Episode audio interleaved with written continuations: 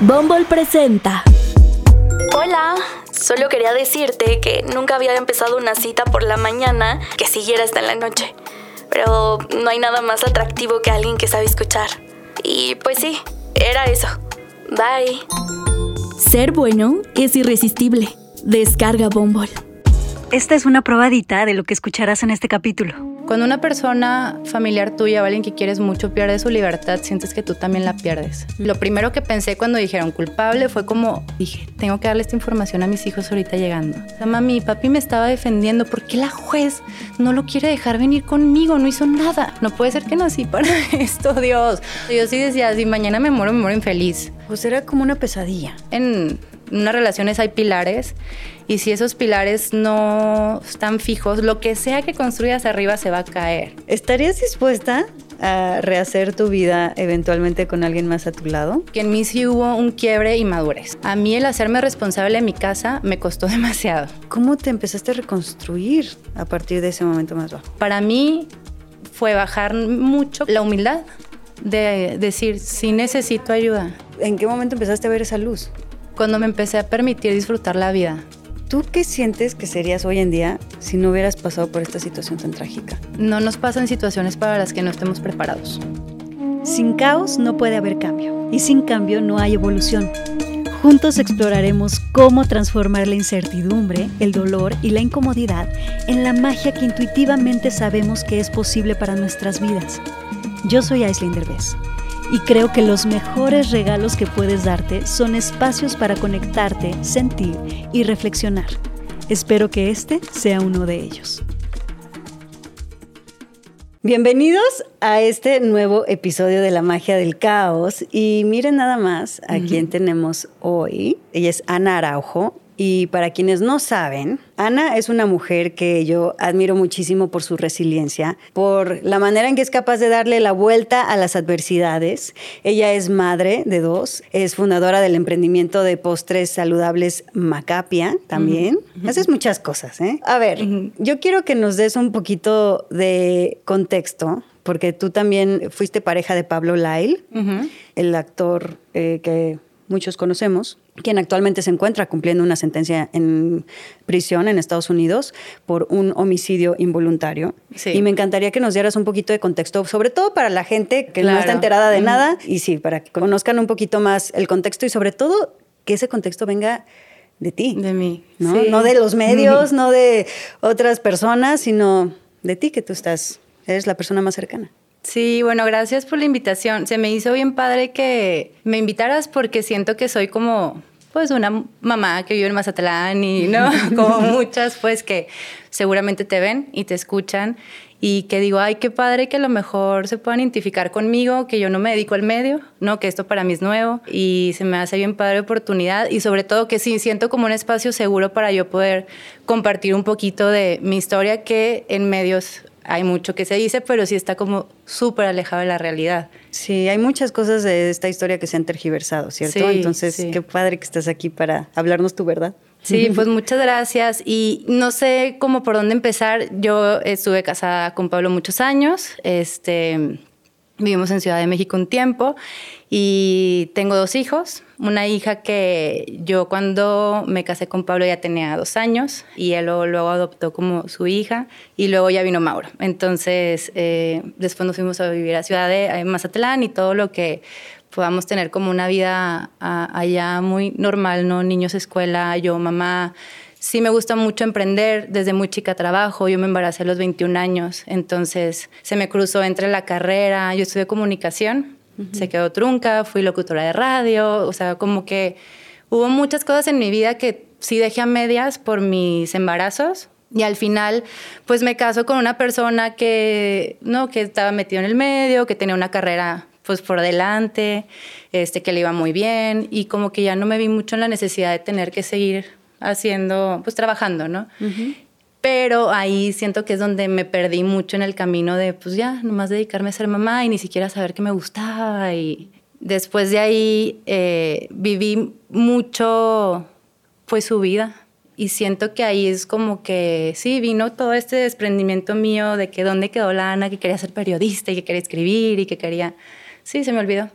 Entonces, eh, hace cuatro años vivimos una situación familiar en donde eh, ocurre pues una situación súper desgarradora para dos familias este, y al final de un proceso súper largo, el papá de mis hijos pues termina perdiendo un juicio y está preso, como ahorita lo dijiste. Y sobre todo para mí ahí fue un parteaguas bien importante porque em, Pablo y yo ya estábamos en un proceso de divorcio.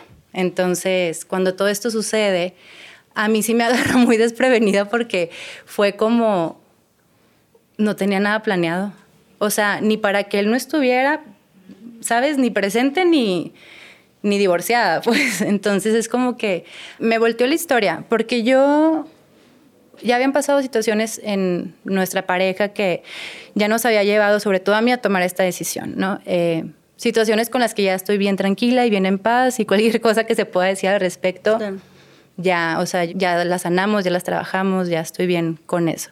Pero sí estábamos empezando ese proceso y cuando sucede todo esto, pues para mí sí fue como decir, ay Dios, ¿qué hago? ¿No?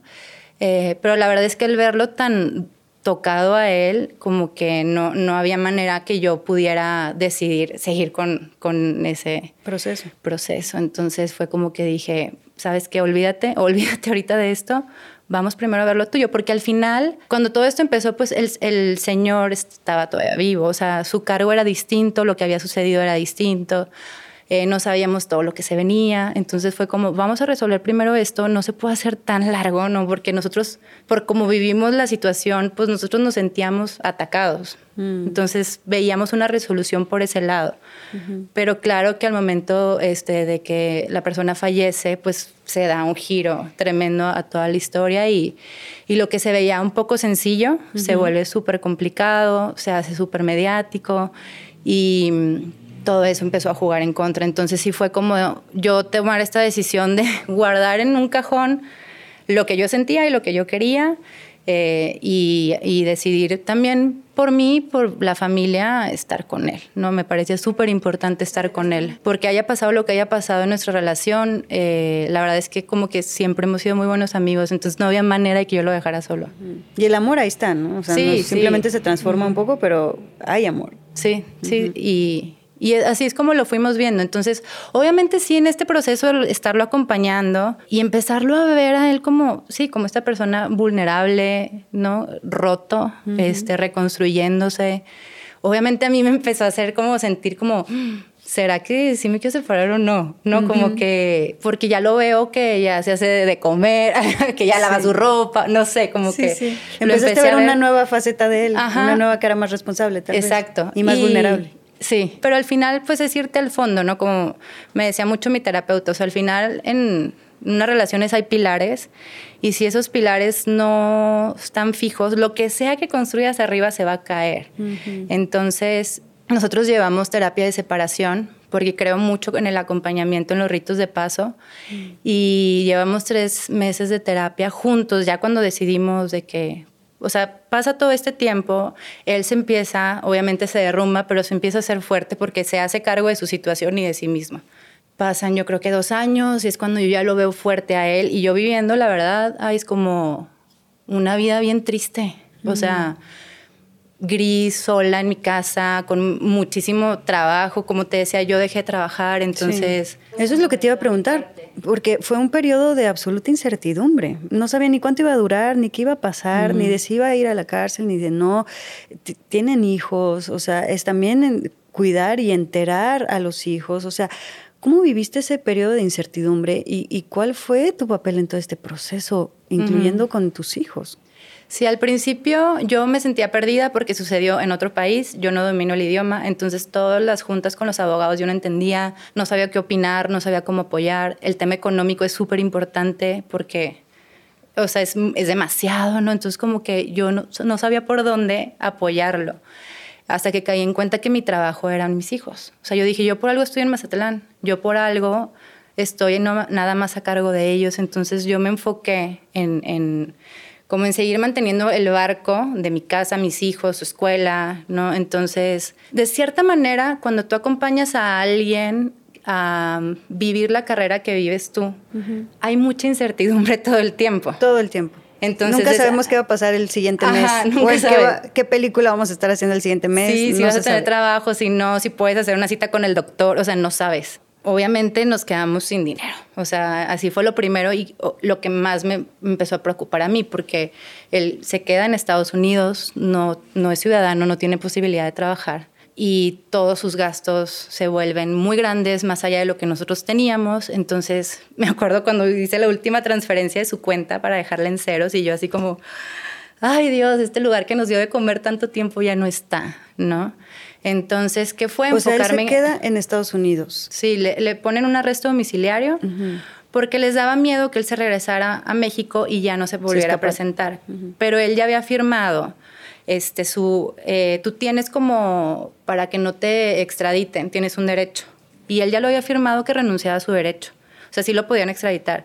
Pero aún así a la juez del momento no le dio confianza que él se regresara y pues se tuvo que quedar todo el tiempo allá sin, sin hacer nada. Y ustedes sí se regresaban. Sí, sí, pues nosotros no podíamos quedarnos en, en Miami, este, de que íbamos a vivir, ¿no? Entonces, y sobre todo para los niños, es- te platico, con los niños estaban muy chiquitos cuando todo sucedió. Creo que Mauro tenía cuatro años y Aranza tenía siete, ocho, o sea, estaban súper chiquitos. Entonces, al principio fue contarles una primera historia de esto que acaba de suceder en este momento, porque ellos venían en el coche cuando todo sucedió. No estuvo bien, entonces papi se va a tener que regresar a hablar con el señor, el tío Lucas, y pedirse disculpas, y cuando ya estén de acuerdo, papi se puede regresar. Entonces de repente pues papi ya no va a regresar y es como empezarles a contar. Al principio él tenía arresto domiciliario el que no puede salir ni al pasillo y traía un GPS. Entonces pues los niños es ¿por qué no podemos ir al parque con papi? ¿Qué pasa? Entonces es como primero contarles la versión a su nivel.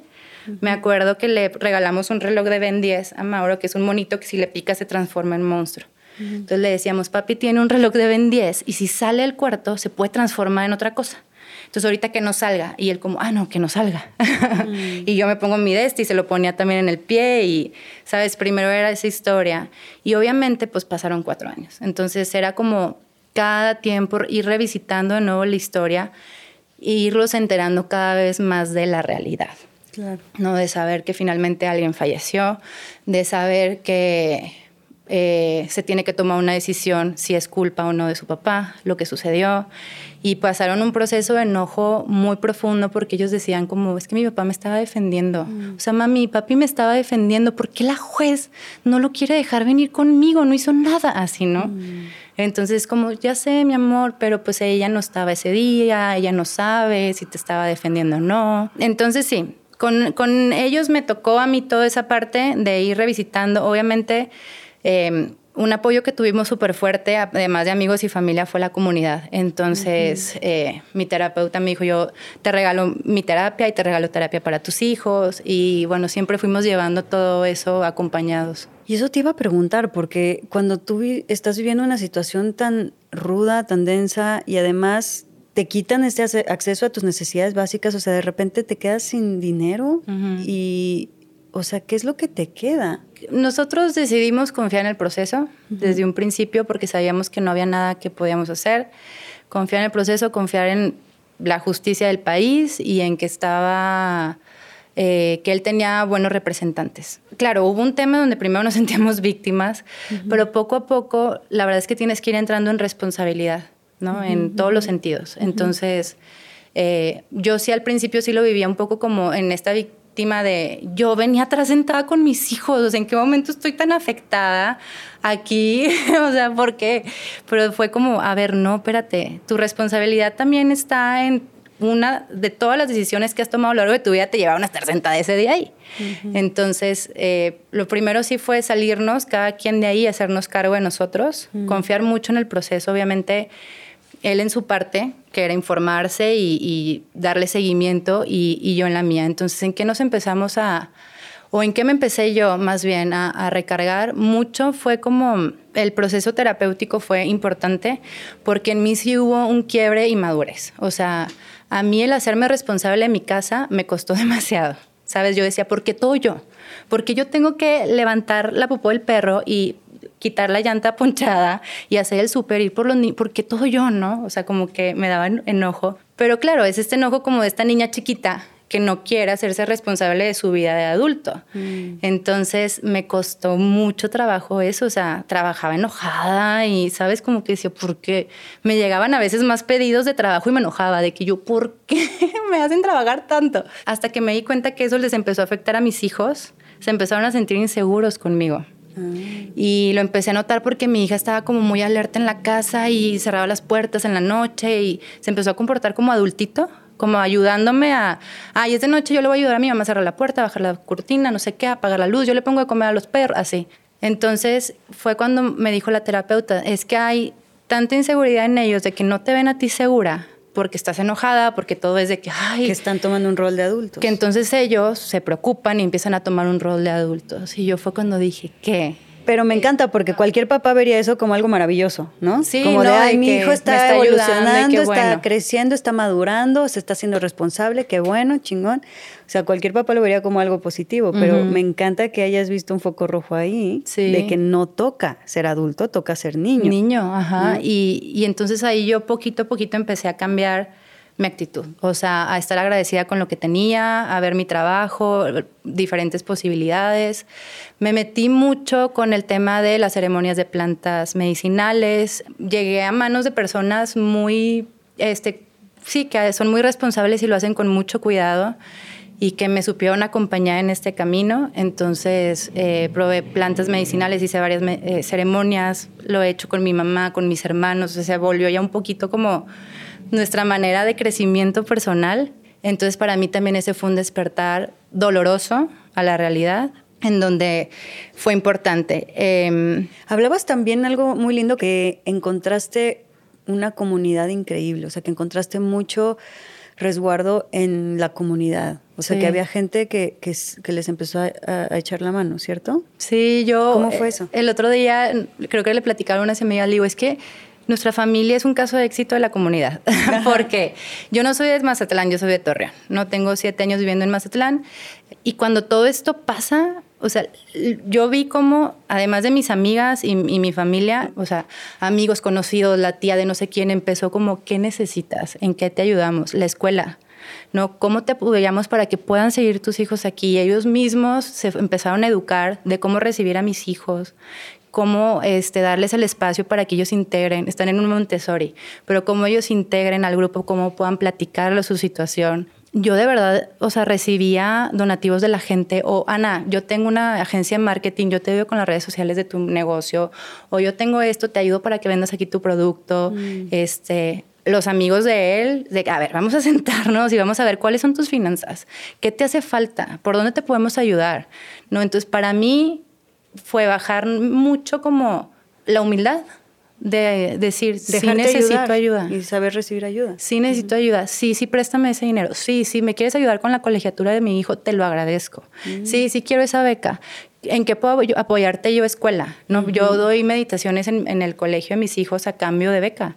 Yo apoyo la escuela con lo que yo sé hacer, pues. Entonces, me abrió mucho el mundo y yo sí digo, Ana, qué loco que a mí en lo particular, y yo creo que muchas personas se pueden identificar, como el dicho este de la carga hacia el burro, ¿no? O sea, si no te incomodaban y si no te hacían sentir necesidad, ¿qué, qué ibas a hacer, no? O sea, como, ¿para dónde me iba a ir si yo seguía teniendo una vida tan cómoda? Entonces, a mí eso me despertó mucho y, y que la comunidad te volteara a ver y estuvieran ahí de, Literal, nunca recibimos un mal comentario. Luego me preguntan, ¿y no les dicen nada a tus hijos? Y yo, ¿qué? Nada. O sea, las mamás del fraccionamiento, al contrario. Toda la comunidad y los conocidos y no conocidos se unieron como a, lo mejor a decir, no podemos ayudar a Pablo con su situación, pero a ti sí. Mm. No, ahorita lo veo con, va a ser el cumpleaños de tu hija mañana, quiero mandarle algo a nombre de su papá, ¿no? O es Navidad, te ayudamos con los regalitos. O sea, esas cositas que yo digo, no manches que están pensando en nosotros porque no son mis amigos, ¿sabes? No es gente que yo les hablo, pues. Eh, pero tienen estima por Pablo o por su hermana o por mis hijos. Eh, ese tipo de cosas son donde yo me di cuenta de lo importante que es como comunidad voltear a ver al otro.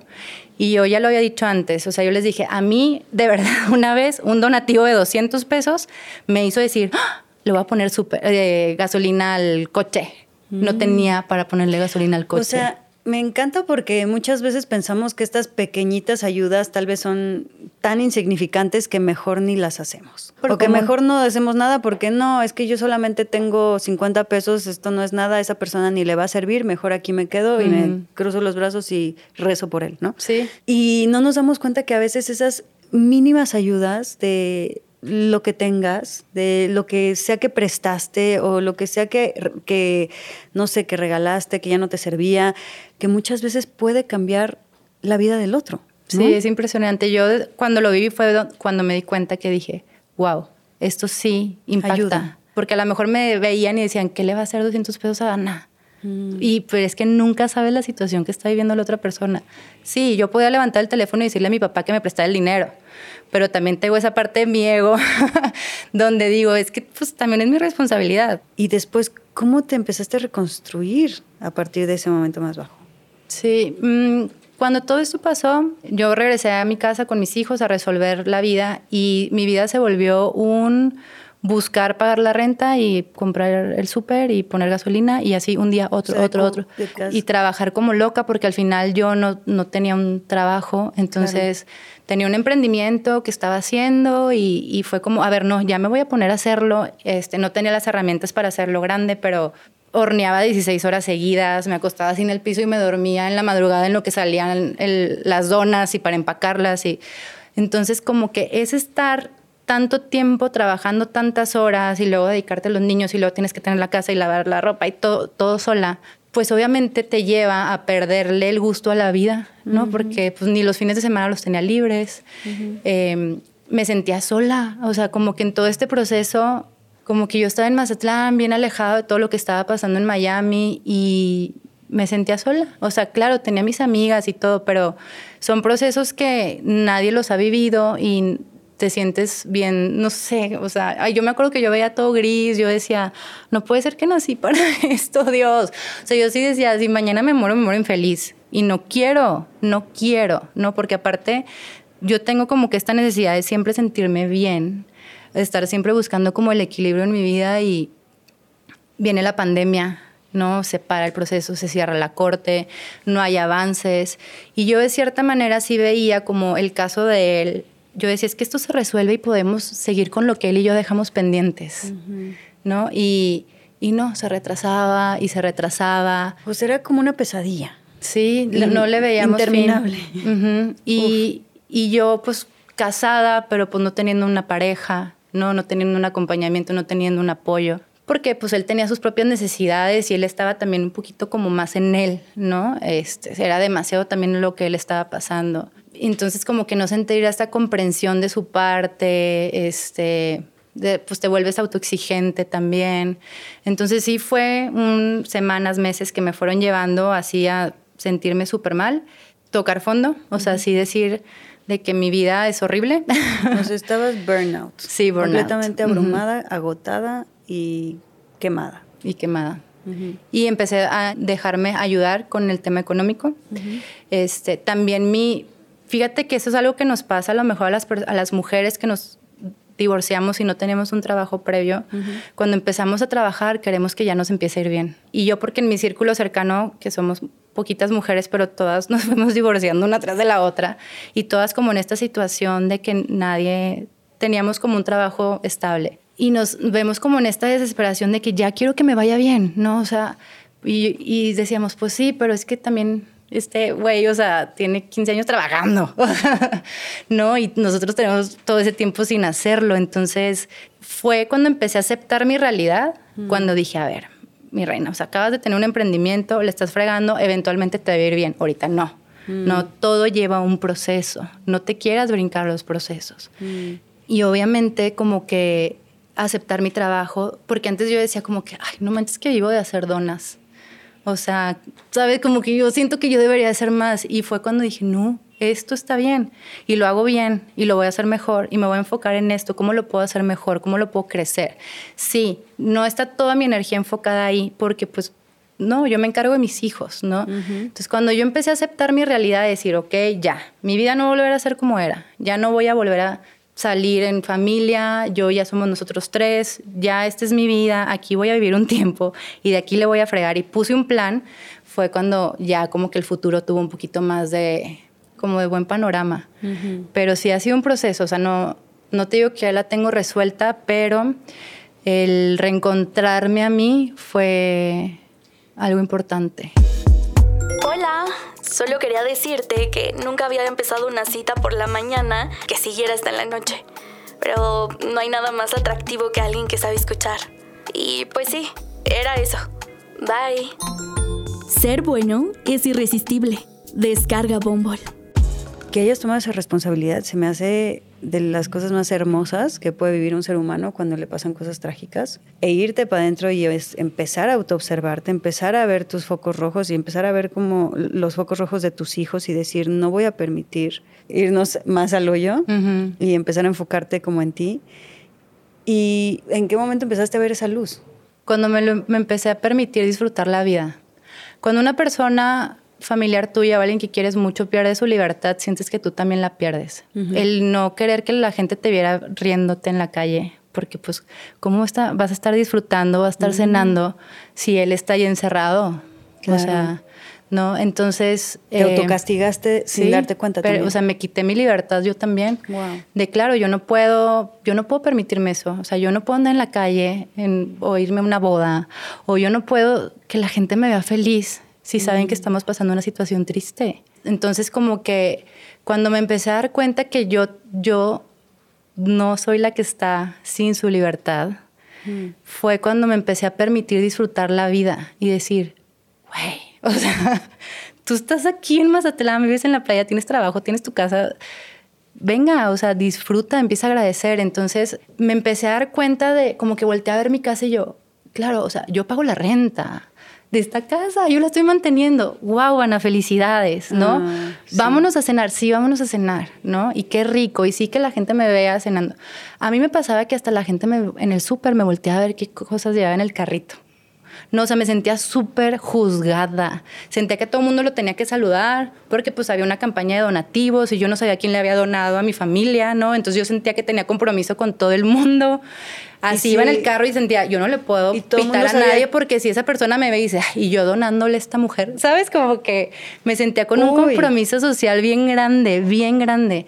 Entonces, cuando yo dije, a ver, no. Y todos sabían quién eras en tu. pues porque es muy chiquito, ajá. Entonces, este, cuando yo empecé como a separarme de la situación y de saber yo qué juego, yo decir, a ver, yo estoy aquí por algo, ¿no? O sea, yo estoy en mi casa con mis hijos en Mazatlán por algo. Entonces, aquí es donde yo me tengo que ir. Pero sí fue empezar mm. a soltar todos esos... Y, y, son juicios autoimpuestos, porque a mí nadie me dijo nada, ¿eh? O sea, nadie me dijo como, ay, vi a la Ana cenando, bien feliz. Nadie me dijo nada. Seguramente ni siquiera te juzgaban tanto como tú pensabas que te juzgaban, ¿no? Exacto. O sea, tú te construiste una cárcel solita. Sí. De alguna manera, y te encerraste ahí y dijiste, no puedo hacer nada de esto para que no Sí, no puedo disfrutar la vida porque él tampoco la está pudiendo disfrutar. Eso yo creo que lo que estás diciendo es demasiado importante porque aplica para todo en la vida y para muchísimas personas que nos están escuchando, que como que a veces en el intento de ser solidarios y en el intento de, demostrar que, que, nos importan los demás, que nos importa lo que le pasó a nuestros familiares y nos empezamos a privar, cuando al revés, yo creo que el mayor regalo y lo más sabio que podemos hacer es honrar, voltear a ver lo que sí tenemos, lo que sí hay, lo que todos los privilegios maravillosos que hoy sí tenemos y que lamentablemente otras personas no tenemos. Y yo creo que el regalo más grande que le podemos dejar al mundo y a incluso a esas personas es disfrútalo sí, es tu luz, tu felicidad. Que, me imagino que, alguien como Pablo te diría, por favor, disfruta tú por mí. O sea, haz todo tú, haz todo eso que yo no puedo hacer, hazlo tú por mí. Sí, sí, sí. Tengo un estudio, hago un estudio que se llama aplicación mental y mi maestra dice, este, sí, sí hay que ser empáticos, pero no hay que ponerse en los zapatos del otro. Porque cuando tú te pones en los zapatos del otro, te estás poniendo en su misma situación y entonces ¿quién los va a ayudar? ¿Quién los va a sacar de ahí? No, es como observo tu situación y sí, pero sabes que yo desde acá, de donde yo estoy, yo puedo apoyarte de esta manera. Y creo que eso fue así súper importante para mí y, y ver que como mamá mientras yo estuviera bien, yo era el parámetro de mis hijos, ¿no? Mm. Ellos iban a estar bien. Y si te dabas cuenta, o sea, sí la actitud de tus hijos empezó a cambiar cuando, o sea, por ejemplo, esto que me contabas de tus hijos que se sentían inseguros y que, que empezaste a notar esa inseguridad, cuando tú cambiaste de actitud, ¿ellos también cambiaron de actitud? Sí, ¿Volvieron a ser niños? Sí, impresionante. ¿Ya no quisieron ser adultitos? Ya no quisieron ser adultitos, empezaron a disfrutar muchísimo la vida. ¿Volvieron a jugar? Sí. Y mis hijos, o sea, yo cuando oigo a Mauro que dice, mamá, es que soy súper feliz mi vida, yo como que digo, wow, o sea, hemos triunfado como padres. Mm. Porque, a ver, también está la parte de él, cómo les cuenta su historia desde donde él la está viviendo, ¿no? Porque pues ahora sí tenemos, o sea, familia en prisión implica irlo a visitar, se vuelve parte de nuestra vida, planear, ir, y pues él está en Estados Unidos, ¿no? Es, es muy diferente. Yo conozco la, la, cárcel de Mazatlán y es muy triste esa situación. Este, como que yo también me quise preparar para yo preparar a mis hijos en qué íbamos a entrar. Y sí, no es agradable, o sea, sí, no está padre. Sí, fue muy fuerte para ellos la primera vez que lo vieron, muy fuerte. A Mauro le dio temperatura ahí sentado ahí, ¿sabes? Se sintió mal, le dio temperatura, no pudo dejar. Son muchas emociones, pero yo ya sé que la temperatura es miedo. Entonces, ¿qué sintió el miedo? Y fue como, ok, no pasa nada ¿Qué le incomodó? ¿Cómo lo puedo cambiar? ¿De qué manera lo podemos hacer distinto para que no sea tan incómodo? Obviamente sí, había una parte de culpa que hablábamos él y yo de, es nuestra responsabilidad esto que acaba de pasar. O sea, nosotros decidimos traerlos aquí y a que ellos se sintieran así. Pero bueno, esta es su realidad. Y si ellos tienen que tocar esas fibras para sentir que papá les duele, que las toquen porque como niños se evaden, o sea, ellos se evaden. Si tú no les preguntas por papá, mira, ellos ni te preguntan, o sea, ellos dan por hecho que él está bien, porque no tienen tanta información como nosotros.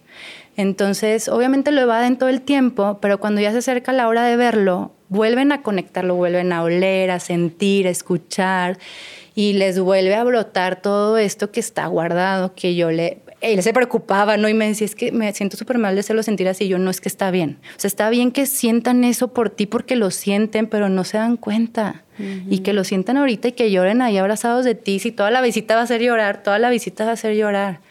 Pero, sí, como no querer evitarles el sufrimiento que después sale peor, ¿no? Ajá, y eso es algo que ha sido bien fuerte para mí todo este tiempo porque todas las despedidas que hemos tenido en estos cuatro años de su papá, ¿sabes? O sea, los vi desde berrear hasta ya como, bueno, pues ya, ya se acostumbraron al dolor. Y no puedes hacer nada. Y claro que el día del padre, o sea, ¿no? el día de la visita del papá a la escuela, todas esas ausencias duelen un chorro, un chorro, y a mí me duelen el triple de verlos, ¿no? Pero no puedo hacer nada. O sea, es su realidad y lo único que podemos hacer es aceptarla y llorarla y disfrutarla como se pueda. Y hoy en día, digo, a pesar de que están en esta situación tan compleja y tan dolorosa, tus hijos sientes que, están felices, o sea, sientes que a pesar de que están con un papá tras las rejas, que no es algo normal, tan natural, pues... Sí, o en su círculo no, en su círculo no, lo viven. es algo tan normal. Y sientes que ellos están disfrutando entonces de la vida, sientes que están pudiendo eh, aceptar su realidad y disfrutar. Sí, les hemos abierto mucho el espacio a que lo vivan como se tiene que vivir. ¿Van a em, terapia o como...? Sí, van, han estado yendo a terapia, este, entonces eso ha sido bien importante, pero también nosotros como estarle sacando la conversación. Uno de los momentos más dolorosos para mí fue el tema del juicio, porque obviamente ellos tenían una idea de... O sea, ellos pues siempre piensan en positivo, ¿no? Entonces era como que, ah, ya por fin ya se va a acabar y papi ya va a regresar a Mazatlán. Entonces, como que me acuerdo ese día, a mí lo que, así, lo primero que pensé cuando dijeron culpable fue como, yo dije, tengo que darle esta información a mis hijos ahorita llegando. Y más porque el juicio se vivió muy largo, este, todos los días era ir a la corte, ir a la corte, ir, venir, no sé qué. Y ese día nosotros no sabíamos que iba a haber un veredicto. Entonces ellos se despidieron de, bye, bye, bye, eh, nos vemos en la noche y como que regresar yo y ya decirles que papi ya no vino. Entonces es como explicarles, ¿se acuerdan que la juez tenía que dar un, o el juez tenía que dar un veredicto, la, la, la, la, la? Este, pues decidieron que papi es culpable. Y fue como, ¿cómo, cómo? Shock. Ajá, o sea, no va a venir y yo, no, mi amor. Y bueno, pues ahí estábamos todos bien tristes, ¿no? Aparte del día de mi cumpleaños, o sea, sí me estaban esperando con pastel para cantarme las mañanitas. Y fue como, ay, Dios mío, pero bueno, Así se vivió. ¿Sientes que pudo haber sido el momento más doloroso para ellos? Sí, porque pues ahora sí ya es perder la comunicación, ¿no? O sea, es como, ya no va a tener FaceTime y yo no, y ya no vamos a poder jugar Roblox, no, mi amor. Y entonces como que empezarse a dar cuenta de todo lo que ya no iban a poder hacer, ¿no? Aranza así de que es que me arrepiento de todas las veces que no me dejé abrazar y no me dejé besar y yo como, sí, mi amor, se siente así, sí se siente así. Y ya después viene el tema de la sentencia, no me da pavor, yo que dijeron así de que 15 años, ¿cómo les explico a estos muchachos? Este, pero bueno, cinco años. Que bueno, buena conducta y así te lo van bajando, ¿no? Pero cuando les decimos, o sea, cuando él ya les platica este, el tiempo y así, como que lo primero que pensó Mauro me dijo, ¡Eh, papá, o sea, a lo mejor para el próximo mundial ya vas a poder estar conmigo. Así, y Pablo y yo de que, puede ser que sí, mi amor. O ahora que hemos ido a las visitas, es como, papá, ya quiero ir porque probaban las maruchan ahí, porque pues es la, la comida más rica que hay ahí, son las maruchan. Entonces las probaron ahí y es como, papá, me estoy saboreando la maruchan, o sea, ya cuando te vaya a visitar me va a pedir una de carne y luego me va a pedir, ¿te acuerdas que vende? O sea, ellos como que, ¿sabes? Luego, luego, este, jugamos uno y, o sea, ellos siempre están viendo el lado positivo y eso es lo que a mí siempre me ha impresionado de ellos. Ah. Como que esos regalos que nos... Porque luego yo me pongo como, ay, se está perdiendo todo esto y... Qué impresión, son como, ah, no pasa nada. A mí pues". me impacta cómo a veces los, los hijos tienen mucha más sabiduría para enfrentar las adversidades y para adaptarse a las cosas más rudas, mucho más que nosotros, los adultos, ¿no? Y luego los queremos proteger de más y entonces les contamos mentiras o les ocultamos la verdad con tal de que no sufran tanto pensando que van a sufrir al mismo grado que nosotros, cuando muchas veces comprenden, tienen una comprensión a veces mucho más amplia y sabia que nosotros mismos, ¿no? O sea, esto que me estás diciendo, no están tan maleados hacia el ver lo que no hay, ver siempre lo que falta, ver siempre lo, negativo. Sí, lo que puede salir peor, ¿no? Sí, y los niños no, los niños siempre están viendo como que, bueno, eh, están más en el presente, disfrutan más su presente, están viendo lo que sí hay, lo que sí va a pasar, lo que sí tienen, ¿no? Y, y creo que me parece una lección hermosa como para, para que, lo que los que nos están escuchando piensen que que vale mucho la pena decir la verdad a los hijos. Y no quererles ahorrar todo el sufrimiento con tal de que no la pasen mal, con tal de que no les duela, cuando al revés, cuando hablamos la verdad y decimos las cosas un poco transparentes como son, y cuando los soltamos a que a ver cómo se las arreglan y pues si sufren, pero aquí estamos, o sea, no estoy diciendo que los echen al ruedo y ahí se desentiendan, sino que somos un equipo todos, a todos nos está doliendo, esta es la verdad, esta es la realidad y vamos a ver cómo lo hacemos todos juntos. Sí, Creo que puede ser algo mucho más nutritivo para ellos y mucho más enriquecedor y transformador para ellos y hacerlos de unos seres humanos mucho más completos y maduros que a que si les ocultas la realidad, ¿no? Sí, siempre hay maneras de contar la, verdad a los niños a su nivel y con lo necesario que ellos tienen que saber. Crearles la red de apoyo es súper importante, que ellos no se sientan solitos, porque obviamente si al principio era como, si le pasa algo a mi mamá, ya valí, nomás tengo a mi mamá. Y así de fácil como mi papá ya no está, ella también ya no puede estar. Entonces, todo eso lo fui viendo en terapia, ¿no? Es, a ver, ¿qué, más gente tienen a su alrededor? Y es como a mis amigas, a mis papás, háganse más presentes, que ellos se sientan más apapachados por ustedes. Entonces, claro, ahora que fuimos a ver a su papá, que yo decía, Ay, están tan bien que se les va a mover tanto el piso, que dije, bueno, pero tienen una muy buena red de apoyo que no importa. Y es sí, de verdad, darles nuestra confianza a ellos de que ellos tienen la capacidad de hacerlo. Tenemos que confiar un montón en ellos y ser su apoyo, porque no podemos evitar las situaciones. Me imagino que el dolor. Sumamente orgullosa de ellos. Sí estoy. Y de cómo la verdad han enfrentado. Sí. La verdad que sí, sí me enorgullecen un montón mis hijos. Qué hermoso. Oye, y pasando a un tema distinto, ¿estarías dispuesta a rehacer tu vida eventualmente con alguien más a tu lado? Ya lo estás haciendo, ¿qué está sucediendo ahí? Obviamente no me tienes que contar intimidades si no quieres, pero me refiero a qué pasa después de una situación así. ¿Estás dispuesta a rehacer tu vida con alguien más? Sí, yo creo que en el momento en el que me permití porque es una onda de darte el permiso, ¿no? Este, decir, ok, creo que estoy lista de explorar y de salir más allá de mí. Aparte de que me fui recobrando a mí, porque pierdes todo, o sea, tu, tu lado erótico, o sea, hasta mi manera de vestir, todo era súper apagado, de que no quieres que nadie te vea. Este, como que a volver a recobrar esta seguridad mía, sí descubrí que soy otra persona, ¿no? A la hora de mostrarme y de querer relacionarme, este, y la verdad es que sí, sin buscarlo, sí, conocí una persona con la cual este, ahorita estoy súper feliz, me estoy relacionando desde un punto totalmente distinto y eso se me hace bien bello. Un lugar muy nuevo. Sí, muy nuevo, con, con, con límites, con comunicación, con un acompañamiento distinto, este, y, y sí me di cuenta cómo conforme vamos madurando, vamos viviendo el amor de otra manera, ¿no? Obviamente te da miedo cometer los mismos errores, pero te das cuenta que ya no los vas a cometer, o sea, ya no te permite ser esa persona que eras. Y claro, ahorita estoy todavía aprendiendo a poner límites, a saber yo qué quiero, porque estoy tan acostumbrada a incomodarme por no incomodar al otro, que estoy aprendiendo entonces a decir, Ay, esto me incomoda, yo podría verbalizar y decir, esto me hace sentir insegura o no me gusta eso. Lo estoy poniendo en práctica, me cuesta un montón, o sea, me da nervios, miedo hacerlo, pero... Es que sí es de las cosas más difíciles que como mujeres tenemos que aprender a hacer.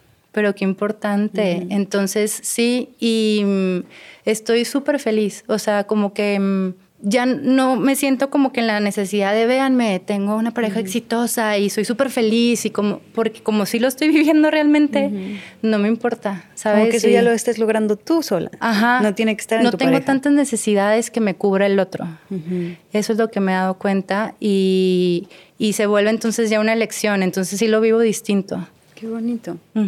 Es que me encanta esto que dices, porque sí, pues está bien permitirnos eso y está bien, o sea, creo que todas las personas tenemos el derecho de rehacer nuestra vida por las circunstancias que sean que nos hayan sucedido. Ahora es mucho más sencillo conocer nuevas personas de diferentes maneras. Por ejemplo, está Bumble, ¿no? en donde las mujeres estamos pudiendo dar el primer paso, porque antes siempre nos escogían a nosotras, pero ahora con apps como Bumble podemos nosotras dar ese paso primero, en donde tú puedes ya escoger, no que te escojan, ¿no? O sea, tú puedes llegar y escoger y decir, a ver, ¿qué filtro hay? Me gusta esta persona porque se dedica a tal cosa. Puedes como que ahorrarte muchos pasos que luego cuando conoces a gente random en persona, pues no te los puedes ahorrar. Y sobre todo porque siento que también es importante encontrarnos con gente que sea respetuosa, que sea más consciente, que sean amables. Y creo que el que haya todos esos filtros y puedas como que filtrar a la persona desde tu app, pues es un lugar muy seguro, ¿no? Desde donde puedes tú escoger. Oye, Ana, ¿tú qué sientes que serías hoy en día si no hubieras pasado por esta situación tan trágica? ¿En dónde estarías? ¿Serías otra completamente distinta? ¿Te hubieras tardado más? Yo creo que sí me hubiera tardado más. Em, me dejé pagar un montón por mí misma, entonces sí creo que, si te soy sincera, no sé, o sea, de verdad no sé dónde estaría. No sé si estaría súper infeliz viviendo a lo mejor un matrimonio, eh, una crianza distinta, sin tanta conciencia. Mi mente como que no concibe dónde estaría. ¿Sabes? Ha sido tan un antes y un después en mi vida que, no sé, se me hace bien difícil pensar otra manera de ser que no sea esta. O sea, ¿te sientes agradecida por que te haya pasado esta situación tan trágica? Sí, sí, la verdad sí. Eh, ha sido bien importante lo que he logrado todo este tiempo. Conmigo, con mis hijos, este, con mis relaciones. O sea, mejoró todas mis relaciones a nivel familiar. Como amiga, me siento mejor amiga, más consciente, más volteando a ver al otro. Este, con mis papás igual. Me situé en un, en un punto en la tierra en donde sí soy más vulnerable a todo lo que sucede, pero al mismo tiempo al, al, sentirme responsable de mí misma, eh, me siento más en confianza con la vida. O sea, de verdad, wow. confío mucho en la vida. Y he ido superando muchísimos miedos, ¿no? Que, que me pase algo, que le pase algo a mis hijos. O sea, como que voy confiando en que la vida tiene su manera de, de avanzar y que depende de nosotros de cómo queramos, pues sí, surfear la ola. Me encanta lo que dices, porque ¿qué le dirías tú a personas que nos están escuchando hoy, que están atravesando situaciones o que tal vez van a atravesar situaciones que para ellos son inconcebibles, que para ellos son como lo peor que les podría pasar en la vida o que están confrontando sus peores miedos, que están sintiendo que no van a poder. ¿Qué les dirías? Creo que no nos pasan situaciones para las que no estemos preparados. O sea, de verdad, cuando venía lo del tema del juicio, que yo tenía que testificar y que yo sabía que era muy importante, yo decía, es que no, no, no, no. o sea, no estoy lista, no, no sé, ¿sabes? Como me daba muchísimo miedo. O decía, si se pierde, a mí se me va a destruir el mundo. Yo ya, o sea, estoy sobreviviendo hasta aquí, si se pierde esto, yo ya no voy a aguantar. Y si aguantas, y si aguantas, y mm, es bien importante trabajar en nosotros en la manera en la que podamos. Hay muchísimas herramientas de autoobservación, eh, de analizar nuestros pensamientos, em, de apoyarnos a nuestra conciencia, em, que todas esas cositas que por más que parezca que a lo mejor no te están creando un cambio importante en tu vida, cuando las necesitas están ahí las herramientas. Y acordarte que tienes herramientas para hacerlo, porque es bien fácil como se te olvide todo lo que sabes hacer, ¿no? Y es como, a ver, no, yo, yo sabía tranquilizarme, yo sabía cambiar esto, yo, yo sabía cómo hacerlo, pero si fueron años de estar buscando, o sea, tenemos que ser como, como que tener un poquito de duda de decir, ¿qué más hay? ¿No? O sea, ¿qué más puedo aprender? Eh, entonces, sí, sí creo que ahorita sí vivimos en un mundo donde hay muchas herramientas, ¿no? En internet, con gente, este, podemos llegar a muchos acuerdos. Yo he hecho un sinfín de intercambios. Yo te doy donas a cambio de que tú me hagas barras, yo te doy donas a cambio, ¿sabes? O sea, como ingeniárnoslas un poquito, porque mm, creo que las herramientas ahí están, las herramientas se las podemos dar a nuestros hijos. Y cuando vienen estas situaciones súper difíciles, acuérdate que tienes tus herramientas. Algo tienes, algo tienes, algo sabes hacer bien. Y dime un par de herramientas prácticas que para ti fueron un parteaguas, o sea, que a ti te rescataron? Cosas bien sencillas como aprender a respirar, mm. em, para no caer en cuadros de ansiedad.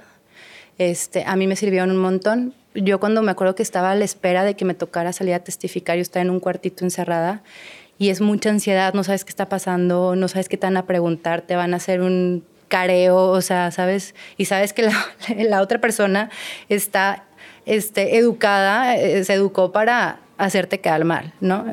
hacerte que te... Entonces yo estaba, ¿qué me puede traer a la tierra y qué me, mi respiración? Entonces como aprender a respirar para mí me ha cambiado todo porque sí te cambia tu manera de pensar, sí te tranquiliza y es como de las prácticas que yo más comparto, aprender a respirar. Suena bien sencillo, como que ya sé que quisiéramos a lo mejor herramientas así que te cambien, no, pero, la respiración te puede llevar a estados muy distintos a los que estás viviendo. Entonces, aprender a respirar fue una. Eh, el autoanálisis, que es algo que podemos hacer todo el tiempo. ¿Por qué creo esto? ¿Cuál es mi relación con el tema del dinero? ¿Por qué tengo esta necesidad? ¿Por qué lo pienso de esa manera? O sea, el autoanálisis, estarme cuestionando lo que creo. ¿Por qué lo creo así? Y darte la oportunidad de pensarlo distinto. Aunque al principio te mientas y digas, ah, ni creo esto que me estoy diciendo, pero sí, yo soy abundante. Eventualmente, tú, o sea, vas a vencer a esa mente que tiene tanto tiempo pensando distinto, la vas a vencer. Entonces, educar mucho la mente a pensar bien, ¿no? Y eh, pues es que quiero decir la terapia, aunque sé que muchas personas no tienen acceso, pero, pero sí para mí ha sido bien importante porque sí tengo amigas y gente muy cercana que son muy críticos y que me pueden apoyar. Pero sin duda todas esas cositas que yo he encontrado en terapia mm. han sido muy valiosas, muy, muy valiosas. Entonces, sí, son esas tres como cosas que yo no muevo y, que creo que a cualquiera nos puede ayudar un montón. Me encanta. Ay, Ana, me encantó esta plática contigo. Gracias por abrirnos tu corazón, por darnos un ejemplo de resiliencia, por darnos este contarnos tu viaje de heroína donde te despedazaste y donde tocaste fondo y te reconstruiste. Para mí son de las historias más conmovedoras y más hermosas que podemos vivir como seres humanos. Y tú la viviste y la estás compartiendo estoy segura que eres, vas a ser mucha inspiración para todas las que nos están escuchando, tanto hombres como mujeres, porque sí podemos y sí se puede. Y, viviste una situación demasiado dolorosa que de verdad te agradezco que lo compartas, porque nos hace mucha falta escuchar estas historias para inspirarnos y para darnos cuenta que todos podemos lograr eso que tú lograste. Sí, hay muchas mujeres en mi situación. Obviamente muchas mujeres me, escribieron, ¿no? Y sí, muchas mujeres que lamentablemente no cuentan con el apoyo que yo conté, ni familiar, ni social. Y obviamente pues lo vuelve más difícil, ¿no? Pero yo siempre les digo como, si te está tocando esa situación de esa manera es porque te prometo que puedes con eso. Y es volver a tu confianza. O sea, y, y, es bien importante como decir, ok, ya, ya, aceptar, ya estoy aquí. ¿Qué, ¿Cómo lo puedo hacer distinto? En la medida en lo que tú te tardes en aceptarlo, ahí es donde está el sufrimiento. Yo siempre se lo digo a mis hijos.